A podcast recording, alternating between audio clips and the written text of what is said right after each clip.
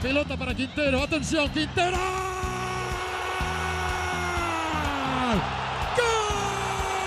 Ahí va el Pocho.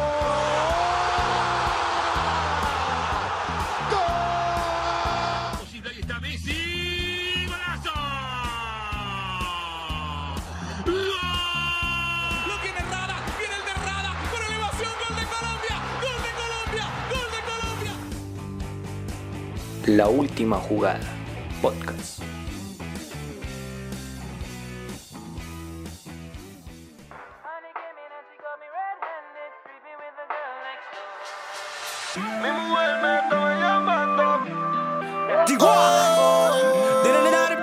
Perreando.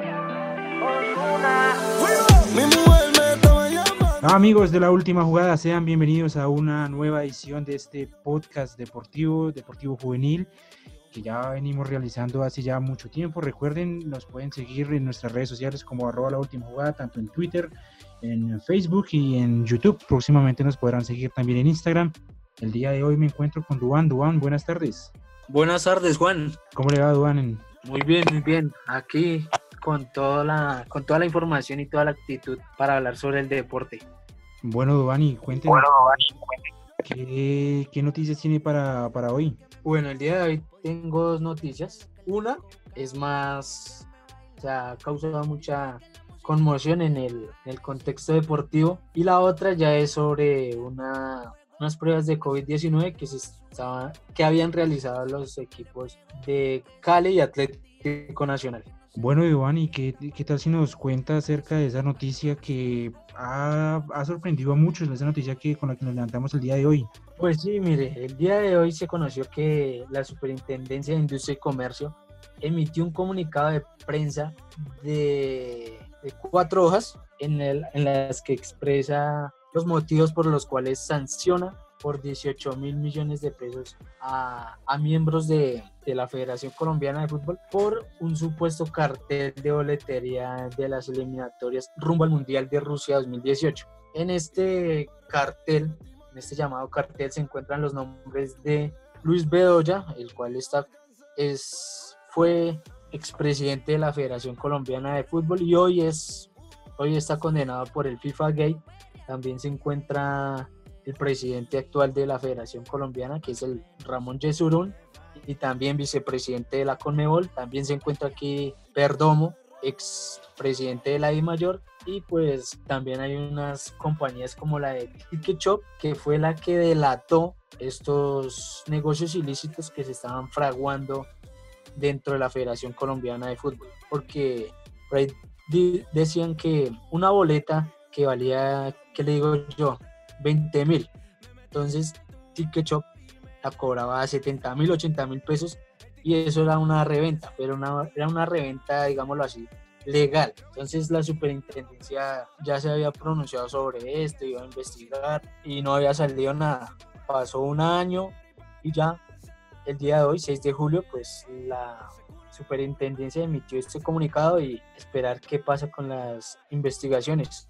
Que ya la Federación Colombiana de Fútbol va a apelar esta decisión que tomó la, la superintendencia y veremos qué pasa más adelante. Pero el tema es preocupante porque hay cuatro miembros de la Federación Colombiana de Fútbol, que entre ellos está el señor Álvaro González, que es vicepresidente y es como una figura clave, una pieza en el engranaje de la Federación Colombiana de Fútbol, porque se dice que este señor es prácticamente como el mandamás de la Federación Colombiana de Fútbol. Bueno, pues así como usted lo dice, tenemos, son tres eh, agentes del mercado que usted nombró dos. Está la Federación Colombiana de Fútbol, también está Ticket Shop y también está Ticket Jab. Esa es la tercera y pues a esa se les, se le suman, si no estoy mal, son unos 17 nombres de implicados en este, en este escándalo.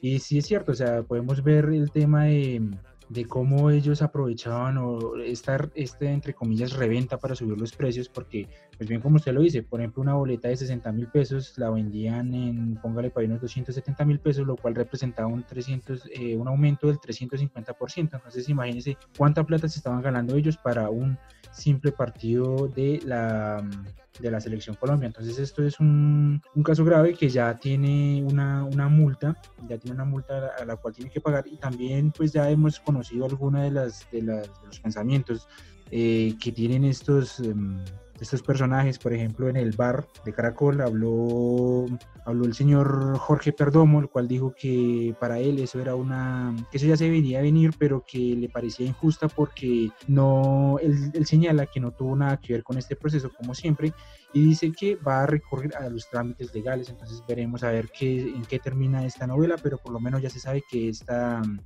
esta jugadita ya tiene su, eh, su condena, su, su, precio, entonces, y no es poco, son, me corregirá usted, son 18 mil millones que tienen que pagar, ¿verdad? Sí, son 18 mil pesos en los cuales están distribuidos en, en, cuatro, en tres aspectos prácticamente. El primero son agentes del mercado, que se encuentra la Federación Colombiana de Fútbol, eh, Ticket Ticket Show y Ticket Ya, que son las empresas encargadas de hacer ese cobro ilícito de las boletas. Eh, se encuentran las personas naturales, que son los miembros de cada una de estas entidades del fútbol profesional de la Federación Colombiana de Fútbol y otros son el presidente, los presidentes de, de las empresas. Y todo eso suma un total de 18 mil millones 352 mil millones de pesos. Así es, es una gran cifra y pues miren, ya veremos a ver cómo, cómo estos, estos señores harán para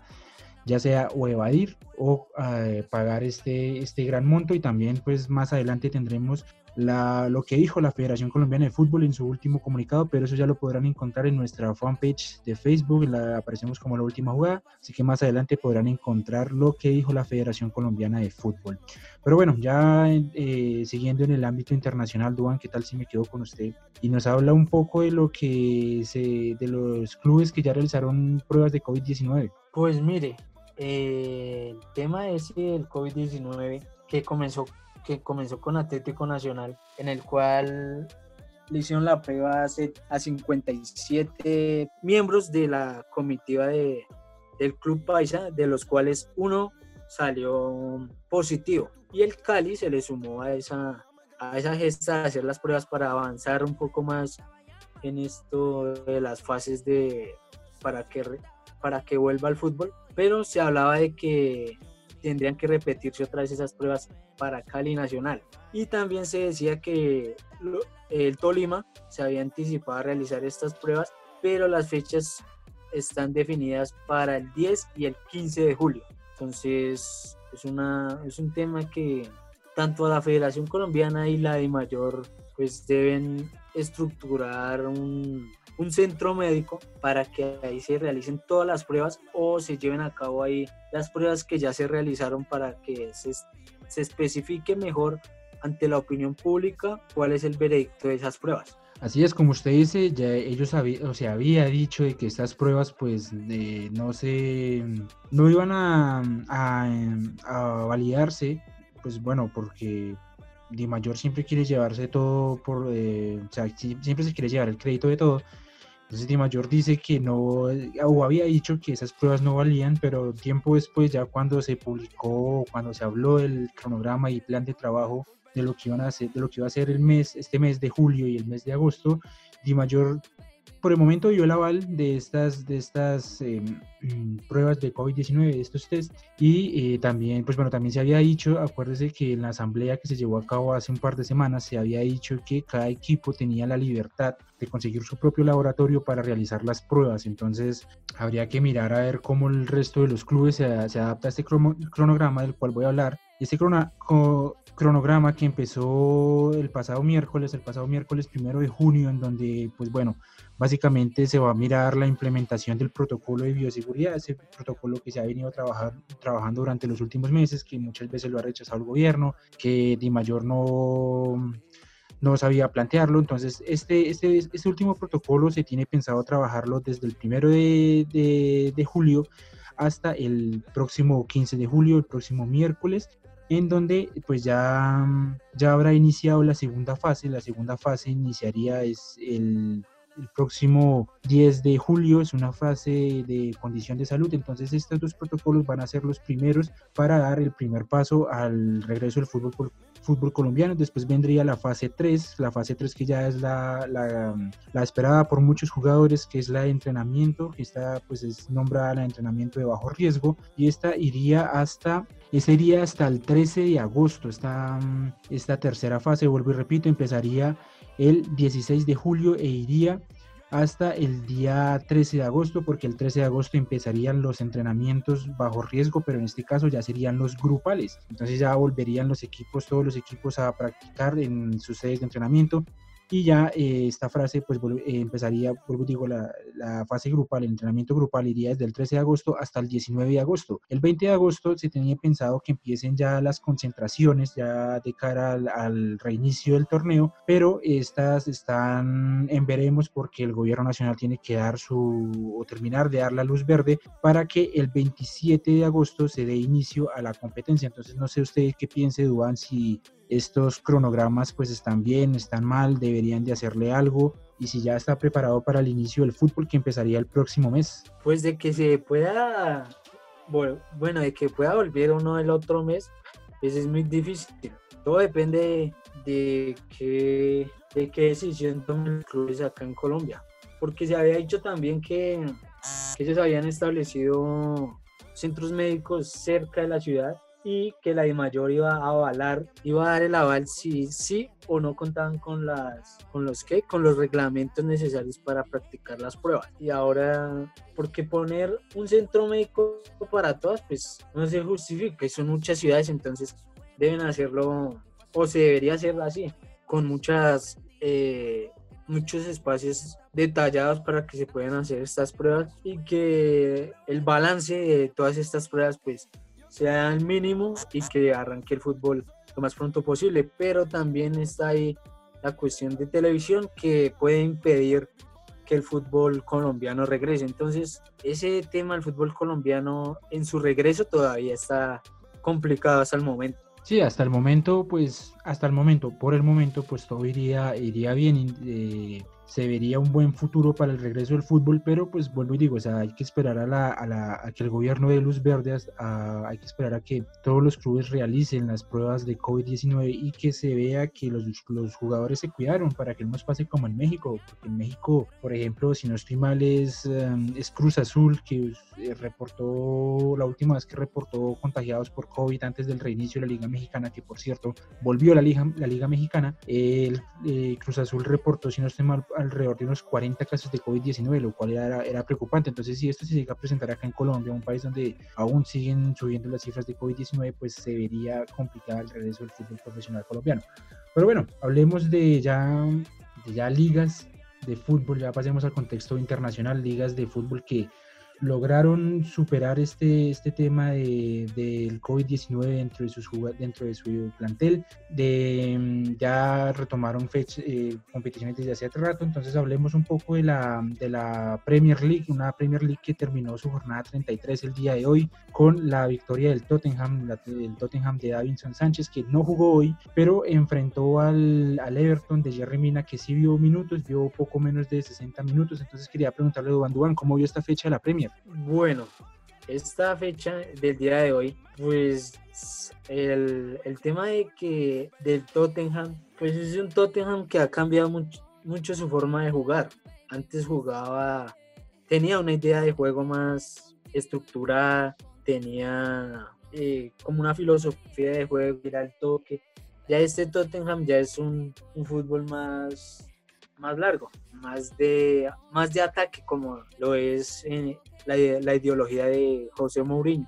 el partido se vio un poco, digamos, lo normal entre las expectativas y pues se supo desarrollar bien dentro, dentro del terreno de juego y, y mostró un gran espectáculo. Pues el Tottenham es octavo, todavía le falta mucho para subir a puestos de a de torneos internacionales y el Everton pues también está muy lejos de esta de este objetivo y los de arriba pues ya ya se conoce la historia de los de los más de los fuertes de, de la Premier League en este momento. Así es, ya conocemos la historia, ya conocemos que el Liverpool ya es campeón de la Premier League a pesar de, de perder en la fecha pasada ante el City. Pero esta vez se supo recomponer ante un Aston Villa que no presentó, eh, no le dio mucha pelea. Fue un partido pues bastante relajado para el, para el Liverpool. En cambio, hablemos de, de- otro gran equipo de la, de la Premier, el Manchester City. El Manchester City que en la, en la fecha 32 goleó e hizo lo que quiso con el Liverpool, pero que en esta fecha no pudo superar a un Southampton, a un equipo que no es muy... No se deja ver mucho en, en los, en los primeros puestos. Es un equipo que va mm, en la posición número 13. En los últimos cinco partidos solo ha ganado dos. Entonces no sé qué pasó ahí con ese Manchester City, ese Manchester City que pintaba bien, que pintaba que iba a, empezar a hacer las cosas bien después de, de- de arrollar literalmente al Liverpool, que venía de celebrar su título de, de campeón y, y perdió, perdió su oportunidad, perdió su oportunidad de sumar tres puntos contra un equipo que no es de media tabla, sino que es de más abajo. Entonces no sé usted qué piense, qué pasó con este, con este Manchester City. ¿Usted le ve algún futuro de pronto de cara a esta competición europea que todo el mundo ama la Champions League ante un Real Madrid que sí viene haciendo las cosas bien? ¿Se ve futuro en Manchester City así? Pues el Manchester City llega con esa a cometer errores como el que cometió contra el, el Southampton, que le regaló una pelota de, de un manejo fácil, prácticamente. Pues ahí sí se le puede complicar la serie contra el Real Madrid. Que recordemos que el, el Manchester City, pues va arriba en esa serie. De pronto puede ganar la serie, darla, darla por terminada pero el Real Madrid también está muy fuerte y después de la para volvió muy fuerte y ya lleva siete partidos seguidos al hilo.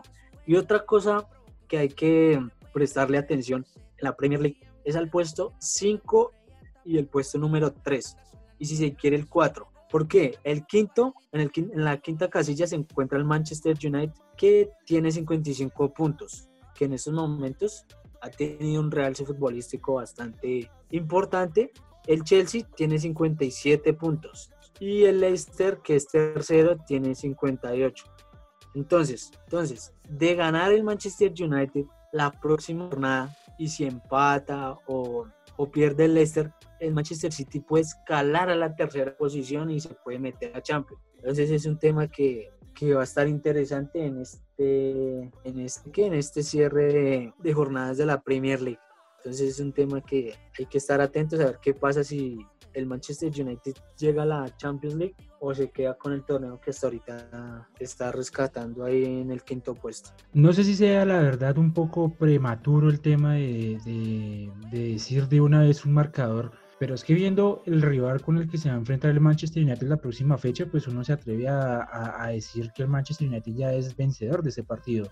El próximo partido el Manchester United enfrentará a un Aston Villa que es decimoctavo, que es eh, ya está a dos puestos de quedar el último en la tabla. Es un equipo que no, no levanta cabeza, tres derrotas, dos, dos empates en los últimos cinco partidos. Entonces, pues yo lo veo bastante bien ante un Manchester United que ha ganado cuatro, cuatro de los últimos cinco partidos. Además, también el Chelsea también tiene un partido pues más o menos fácil porque está enfrentando al Crystal Palace, un equipo que es decimocuarto.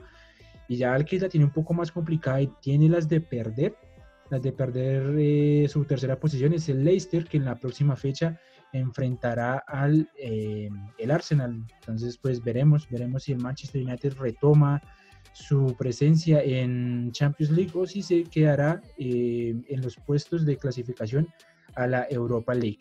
Pero bueno, ya pasando de liga, vámonos a una de las ligas, una de las denominadas mejores ligas del mundo así lo denomina su presidente. En este caso, pues estamos hablando de la liga, la liga del fútbol español, en donde tuvimos presencia colombiana en el partido entre el Atlético, bueno, presencia, presencia y, y no presencia porque tuvimos a Santiago Arias en el banquillo del Atlético de Madrid, un Atlético de Madrid que derrotó 3 a 0 al Mallorca, donde estuvo jugando el Cucho Hernández. También tuvimos el empate 1 a 1 entre el Celta y el Betis, la victoria del Valladolid 1 a 0 ante el Alavés, el empate entre el Granada y el Valencia, un empate a 2, y también tuvimos la victoria un poco polémica del Real Madrid en condición de visitante 1 a 0 ante el Athletic Club, un Real Madrid donde no jugó James Rodríguez, ni siquiera fue convocado. Entonces yo quisiera eh, hablar con usted, Juan, eh, cómo este, este tema del Real Madrid y eh, toda la polémica que, que levantan la liga cada vez que juegan, porque no es uno, no son dos, son muchos los equipos que salen a decir que el Real Madrid es favorecido por el VAR. Entonces no sé usted qué piense, si es favorecido por el VAR, no es favorecido por el VAR o si en verdad el Real Madrid está haciendo las cosas como se deben hacer. Pues ahí el tema, hay dos temas polémicos, el que usted decía el de las ayudas y el otro que es lo de James. Pero hablemos mejor de, de las ayudas porque el tema de James ya se está convirtiendo ya en una serie de Netflix prácticamente es muy aburridor todos los días James, James, James. James Real Madrid, si no quiere a James. Bueno, en fin. Bueno, ahí hay una, una acción, eh, creo que es de un centro, que Sergio Ramos va a cerrar el centro y pisa a un jugador del Atlético Madrid, del Atlético Bilbao.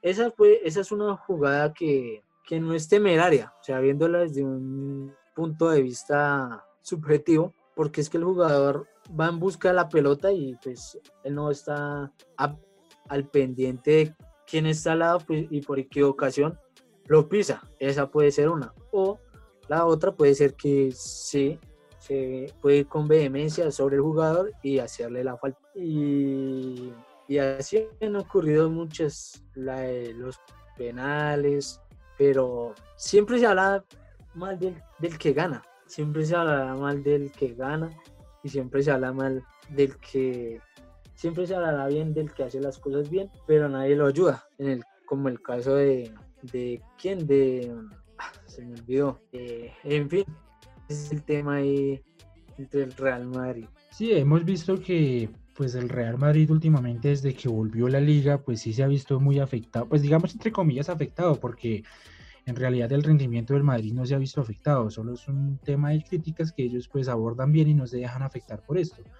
Pero sí es cierto que desde que volvió la liga eh, ya varios equipos han, han estado hablando de esto y han dicho que pues el Real Madrid eh, tiene, una, tiene comprado pues a, los, a los a los, a los árbitros, lo cual, lo cual su mismo técnico, Zinedine Zidane, ya ha salido a desmentir muchísimas veces, ya hasta en la última rueda de prensa se, se le escuchó decir que ya está cansado de, de, tanto este tema, pero el caso es que el Real Madrid sigue ganando, sigue sumando puntos, sigue, pues bueno, hasta ese partido le seguía sacando ventaja al Fútbol Club Barcelona, eh, con esa victoria el Madrid le sacaba siete puntos a un Barcelona que eh, jugó su partido contra el Villarreal, lo ganó 4-1 en condición de visitante. Y muchos dicen, muchos dicen que este fue el partido de, de Setién, que fue el único partido bueno que ha tenido Setién desde la vuelta del fútbol español. Y con esta victoria el Barcelona logra retomar o, o seguir en la pelea, porque si el Madrid con la victoria del Athletic ante el Athletic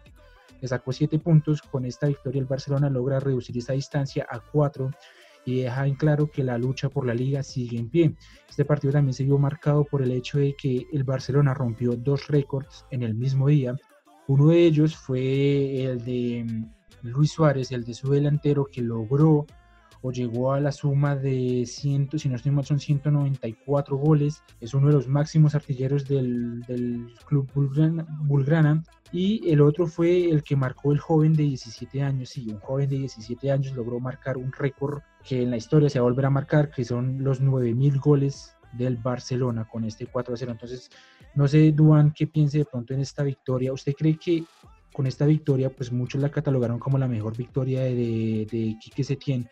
¿Usted cree que con, esta victoria Setién se puede salvar de, la, de una posible destitución?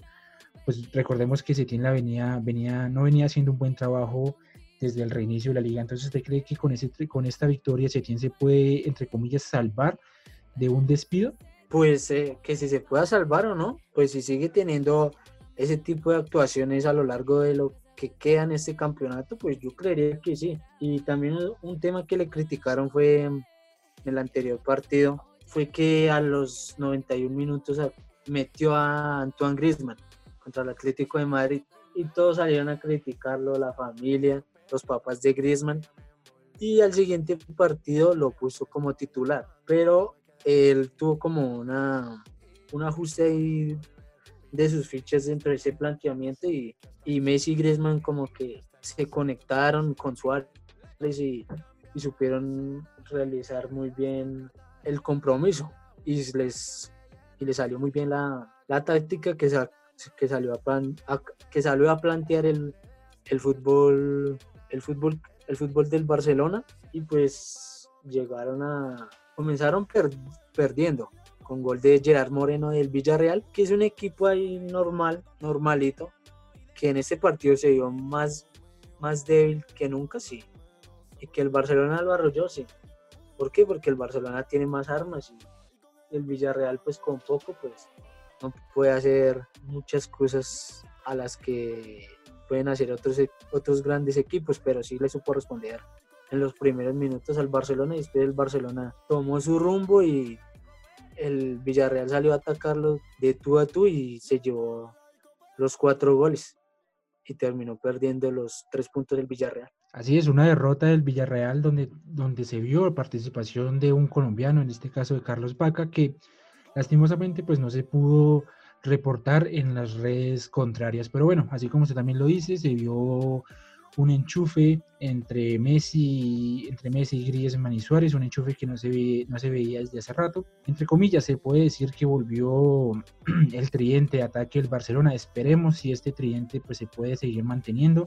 porque el próximo partido el Barcelona, en la próxima fecha más bien el Barcelona estará enfrentando al español, un español que está a nada de descender, si no estoy mal, si pierden el próximo partido ante el Barcelona, el español se iría a segunda división. También tenemos el partido en que enfrentará a dos colombianos, el, el Celta de Jason Murillo estará enfrentando al Atlético de Madrid y también el cierre de la fecha de la fecha 34 de la liga será entre el Real Madrid y el Alavés que buscará eh, seguir sumando puntos, seguir um, ampliando su ventaja ante un Fútbol Club Barcelona. Pero bueno, ya pasando de, de, liga, pasamos a otra liga, la liga, la Serie A, una Serie A que sigue demostrando buen fútbol y en este caso hablemos un poco acerca del partido entre la Juventus y el Torino, un partido en donde tuvimos muy buena participación del, colombiano Juan, Fernán, eh, Juan Guillermo Cuadrado y si no estoy mal se reportó con gol, ¿no, Duan? Sí, señor, eh, fue el primer, fue el tercer gol, digo, fue el segundo gol al minuto 29 tras un, un gran contragolpe de la Juventus, el cual supo manejar muy bien Cristiano Ronaldo y en el último instante aguantó y se la pasó al, al jugador colombiano, el cual supo ganar un uno contra uno y la mandó al fondo de la red. Y que también tuvo una, una asistencia para el, para el gol de, de Dybala. Hay una cuestión de con Juan Guillermo Cuadrado y es que se está fortaleciendo mucho la,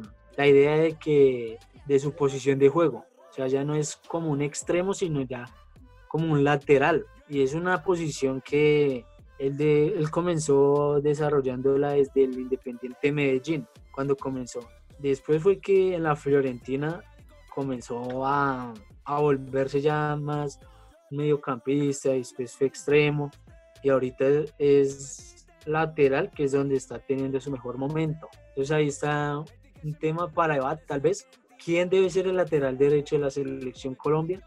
¿Cuadrado o Santiago Arias? Cuadrado tiene más marca, Arias tiene más salida. Entonces ahí, ahí hay que dejar ese tema a la postre, a ver qué ideas salen sobre ese tema. Pues si lo miramos desde la, desde la perspectiva que tiene el actual técnico de la selección Colombia, pues en este caso la, el lateral por derecha sería Juan Guillermo Cuadrado, que es el que ha venido sumando minutos con... Ha venido sumando minutos desde que se reanudó la, la Serie en cambio Santiago Arias pues sí lo ha visto un poco complicado con el Atlético de Madrid. Pero pues eso ya sería ya en cuestión del, del director técnico a ver si lo coloca como lateral o si verdad lo pone como extremo. Pero bueno, ya también pasemos a otro resultado, otro resultado que le abre el camino a la Juventus para conseguir un nuevo título de la Serie. En este caso, pues hablemos del partido entre la Lazio y el Milan, un Milan que nadie daba, por así decirlo, un peso por el Milan, pero que terminó derrotando 3 a 0 a la Lazio con gol de Kalanoglu, Ibrahimovic, que volvió después de su lesión, ya el partido pasado jugó un par de minutos, pero esta vez ante la Lazio retomó su titularidad y marcó desde el punto penalti que casi se lo atajan, pero pues contó con la suerte de que el arquero rival, pues bueno, alcanzó a parar el tiro, pero se le, el tiro iba con bastante fuerza que de cierta forma pues se le resbaló y el gol entró, entonces pues fue un poco de suerte la que tuvo Ibrahimovic al momento de cobrar el penalti. Y por último ante Rebic le dio la victoria al, al Milan que le abre paso, al, vuelvo digo, le abre paso a la Juventus para consagrarse campeona, pues es cierto que faltan muchas fechas, si no estoy mal son entre 7 y 8 fechas las que faltan,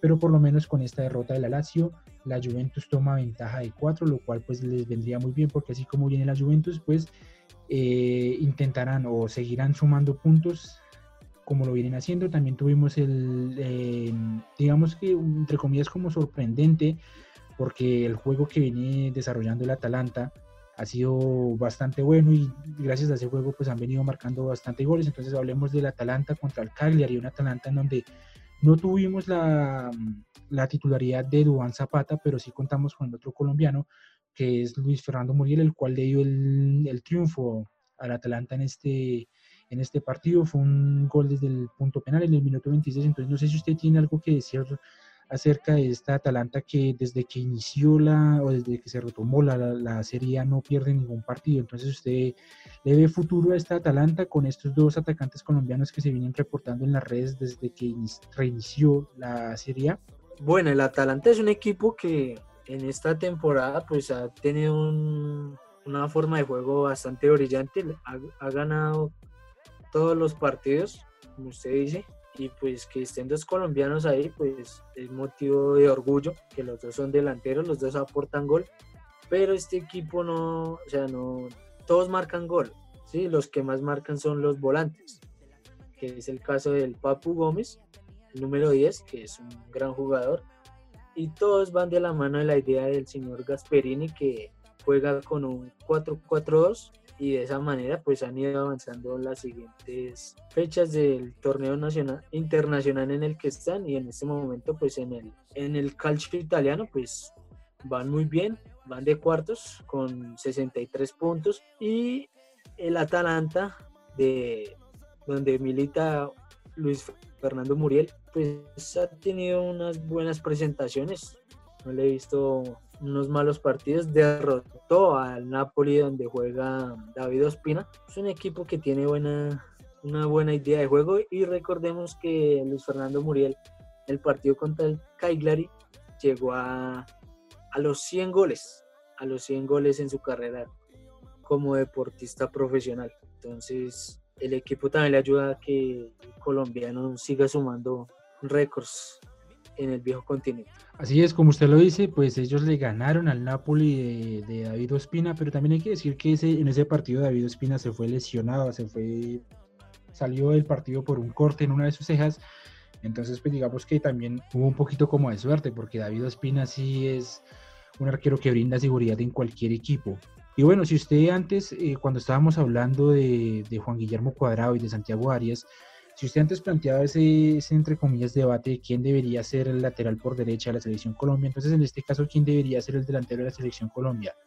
Duván Zapata o Luis Fernando Muriel o el delantero estrella o el delantero titular Ramel Falcao. Viendo los resultados que han tenido estos tres jugadores a lo largo del reinicio de estas, de estas, de estas ligas. Entonces, para usted, ¿quién debería ser el delantero titular de la selección Colombia? Viendo que ya se retomó la liga, las ligas donde juegan viendo los resultados que han tenido. Pues si fuera 9-9, en ese puesto está, estaría Duan Zapata y Falcao. Luis Fernando Muriel se puede usar ahí, pero él tiene más, como más regate, entonces se puede usar por la banda izquierda, que es donde le ha ido bien y ahí y fue donde lo han puesto. Pues si lo ponen de 9, no sé. Bueno, ya para finalizar el tema de la serie, pues miremos los otros resultados importantes que, pues entre comillas, se pueden decir importantes de la fecha, lo cual pues nos dejó la victoria del Napoli 2 a 1 ante la Roma. También tuvimos la, la derrota del Inter, el Inter que es un Inter muy intermitente, la, en este caso pues perdió 2 a 1 en condición de local, imagínese usted, perdieron 2 a 1 contra un Bologna pero bueno, ya esto ya veremos cómo se resuelven. Veremos si en la próxima fecha la Juventus que estará enfrentando a nada más y nada menos que al Milan, logrará tomar una ventaja ante la Lazio, que tiene un partido fácil, tiene un partido contra el Leche, un equipo que ya está más en la Serie B que en la Serie A, entonces veremos si la Juventus podrá retomar este, este, este o retomar no, sino que se, si podrá seguir sumando puntos y podrá seguir aumentando la ventaja que tiene ante la Lazio. Y también veremos el partido entre el Atalanta y la Sampdoria, eh, esta Sampdoria que tendrá a sus dos delanteros estrellas, a dos delanteros que perdió, como lo cual son, los cuales son Muriel y y Zapata. Entonces veremos si estos dos colombianos le podrán marcar de nuevo a su ex equipo. Y en otros partidos también veremos la Roma contra, el Parma y veremos al Verona enfrentando al Inter y miraremos si el Inter pues volverá a levantar la cabeza o no. Pero bueno, ya hay otro resultado, hay, otro, hay otra liga de la cual hablar, la cual es la liga rusa. No sé si usted tendrá algún conocimiento de la liga rusa, Dubán. No, no, no la tengo, no la tengo. Pues bueno, le, cuento que eh, la liga rusa el día de ayer, el Zenit derrotó 4 por 2 al Krasnodar. En este Zenit hay un colombiano como lo es Wilmar Barrios. Y resulta que el día de ayer Wilmar Barrios y el Zenit se coronaron campeones tras derrotar, pues vuelvo y digo, al Krasnodar, que es tercero de la liga rusa. Se coronaron campeones a falta de cuatro, de cuatro fechas, ya que el segundo de la liga rusa es el Lokomotiv, que tiene en este, en este momento 49 puntos. Y el Zenit con la victoria de ayer sumó 62, lo cual, si mis matemáticas no fallan, son 13 puntos de ventaja lo que le dio el título eh, automáticamente al Zenit es que solo quedan cuatro fechas, lo cual resultan en 12 puntos. Entonces ya tendremos un nuevo, un nuevo campeón en, en el viejo continente. Ya se había reportado un colombiano en el Benevento de la Serie B de Italia. Entonces ya tenemos un nuevo campeón en, en, en, en el fútbol, en el fútbol europeo. Y no sé si de pronto con esta victoria eh, Wilmar Barrios podría estar o podría estarse ganando un puesto en la titular de la selección Colombia, ya que ha venido en un constante rendimiento en el Zenit. ¿Usted qué piensa? ¿Wilmer Barrios podría ser parte de ese, de ese mediocampo de la selección Colombia? ¿Se podría ser un titular inamovible o, o habría alguien más que pueda llegar a ocupar esa posición? Bueno, el, el tema de Wilmar Barrios, pues sí, Wilmar Barrios ya se ganó el, la zona de volantes de la selección Colombia, es el, es el volante central de la selección de la selección de la selección absoluta junto a Mateo Zuribe. Y bueno, ahí el otro puesto está complicado disputar, pero sí, yo creo que no estando activo Carlos Sánchez, él es el jugador a ocupar ese puesto. Bueno, otro de los temas ahí fue el, título de la Liga Portuguesa, que se dio a favor del Oporto de Portugal, donde juegan dos colombianos, que es Mateo Zuribe y el delantero Luis Díaz que marcó un golazo en el partido. No recuerdo contra quién fue. Espere, espere, espere. Contra el Belenenses. El Porto contra el Belenenses que lo derrotó cinco goles por cero, de los cuales hay un golazo para que los que puedan observarlo vean, vean la goleada y vean el golazo que marcó el colombiano. Pues hay una parte de jugadores de la selección Colombia pues que están dando buen rendimiento, otros no y pues esperemos a ver cuando regrese el fútbol internacional, hablándolo desde el punto de vista de las selecciones, a ver quiénes son los convocados. Así es, como usted lo dice, pues tuvimos, tuvimos la victoria del Porto y también eh, tuvimos la victoria del Porto ante que sigue sumando puntos, que ya le saca seis puntos de ventaja al Benfica, un Benfica que también su, ganó su partido, lo ganó 3 por 1 ante el Boavista. Entonces veremos a ver qué nos depara la próxima fecha, si el Porto sigue sumando puntos, lo cual pues lo veo, yo diría que sí, seguirá sumando puntos ya que enfrentará en condición de visitante al Tondela entonces hay que mirar cómo se, se, desempeña este equipo y si puede seguir sacándole puntos a un Benfica que juega este próximo jueves ante el Famalicão. Entonces veremos a ver si el Porto logra sacarle nueve puntos de ventaja o si ya o si seguirá la lucha de este torneo Portugal hasta el final. Pero bueno, eh, con esto llegamos al final de, esta edición de la última jugada. No sé si usted quiera decir algo antes de, cerrar. No, pues de este cierre, no, ya no tengo nada más que decir. Bueno, pues no siendo más, los invitamos a nuestros a nuestras diferentes redes sociales. En Facebook estamos como Última Jugada, estamos también en Twitter, también como La Última Jugada y en YouTube como La Última Jugada. Pero no siendo más, no- nos despedimos de este programa del día de hoy y nos reencontraremos el día miércoles con otro con una edición más de este podcast La Última Jugada. Chao.